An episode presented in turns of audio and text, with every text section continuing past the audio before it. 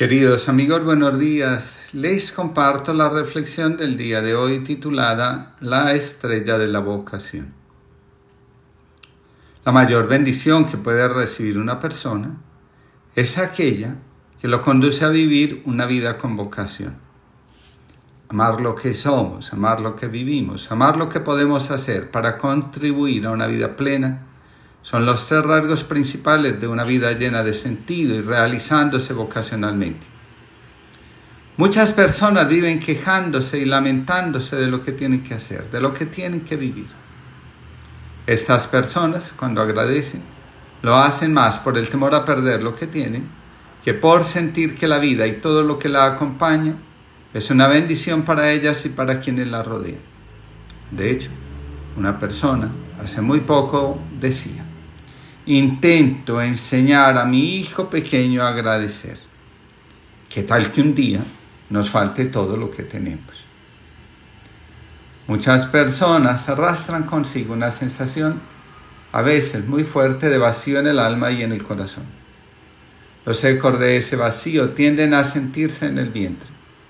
Por esa razón, muchos salen a saciarse de comida, de sexo o de bienes.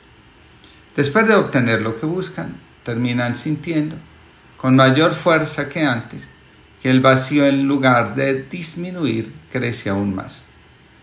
La mayoría cae en la compulsión del más, es decir, en la creencia de que deben esforzarse para tener más porque lo que tienen no es suficiente. Algunos se despiertan, toman conciencia de lo que sucede y, con la fuerza que han tomado, continúan caminando y se atreven a descubrir aquello que llena de sentido, de plenitud su vida. José Luis Martín Descalzo, en Razones para la Alegría, escribe, Todos hemos sido llamados, por de pronto, a vivir. Entre los miles de millones de seres posibles, fuimos nosotros los invitados a la existencia. Si nuestros padres no se hubieran cruzado aquel día, en aquella esquina o en aquel baile, hoy no existiríamos.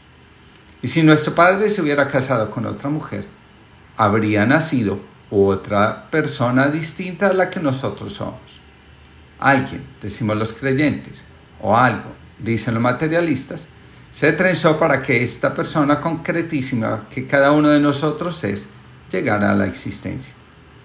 Y esta fue nuestra primera y radical vocación. Fuimos llamados a nacer, a realizarnos en plenitud, a vivir en integridad del alma que nos dieron.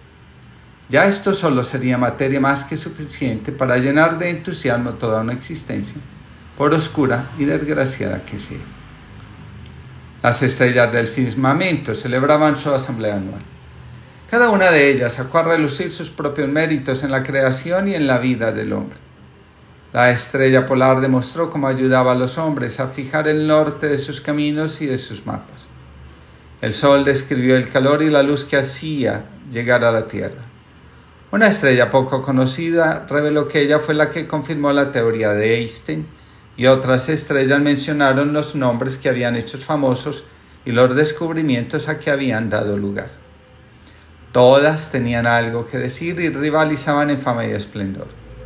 Solo una pequeña estrella, remota y escondida, permanecía callada. No se le ocurría qué decir.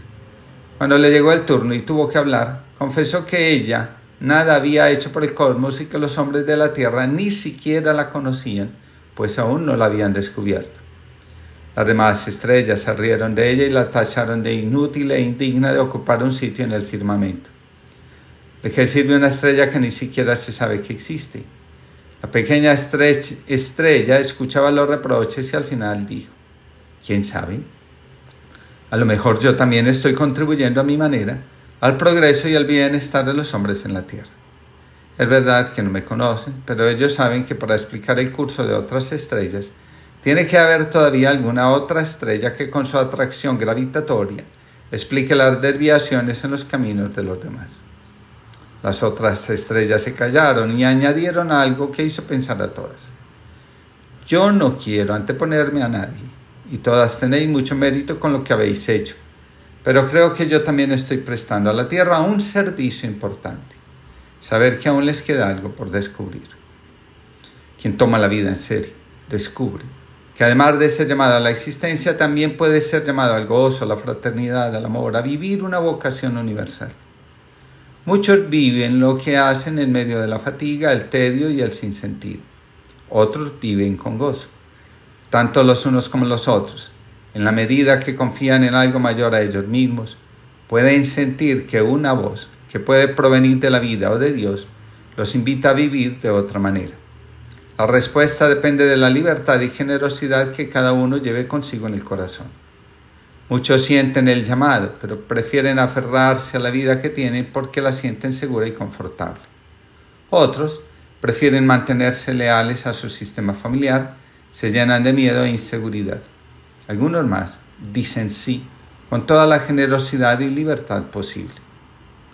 San Pablo no teme en advertir que el llamado a vivir desde la realización de la vocación con un carácter más universal y trascendente no es algo para personas con un carácter especial. Al respecto dice, fíjense que entre ustedes no hay ningún sabio según los criterios de este mundo. Al contrario, más bien son personas que el mundo puede llegar a estimar como seres insignificantes, en algunos casos sin mucho valor e importancia. El llamado no es a convertirnos en personas influyentes, sino en seres que comprendiendo las dinámicas del mundo, que llevan al dolor, al sufrimiento, a la injusticia, se comprometen a sanar, acompañar, reconciliar, consolar, etc. Dice José Luis Martín Descalzo, porque la vocación no es un lujo de elegido ni un sueño de quiméricos. Todos llevan dentro encendida una estrella. Pero a muchos les pasa lo que ocurrió en tiempos de Jesús. En el cielo apareció una estrella anunciando su llegada y solo la vieron los tres reyes magos. Y es que, como comenta Rosales en un verso milagroso, la estrella es tan clara que mucha gente no la ve. Todo llamado también implica una renuncia. Los patrones de conducta, como el control, el juicio, la desvalorización, la crítica destructiva, entre otros, son enemigos de la vocación e impiden la satisfacción o plenitud. Esos patrones, en algunas ocasiones, tienen su origen en el sistema familiar y otras veces en las experiencias dolorosas que nos han marcado tan profundamente que parece que solo vivimos para ese dolor, pues no nos atrevemos a hacer y actuar de modo diferente. Avanzamos vocacionalmente en la medida que decididamente vamos superando todo aquello que nos impide avanzar con libertad y generosidad.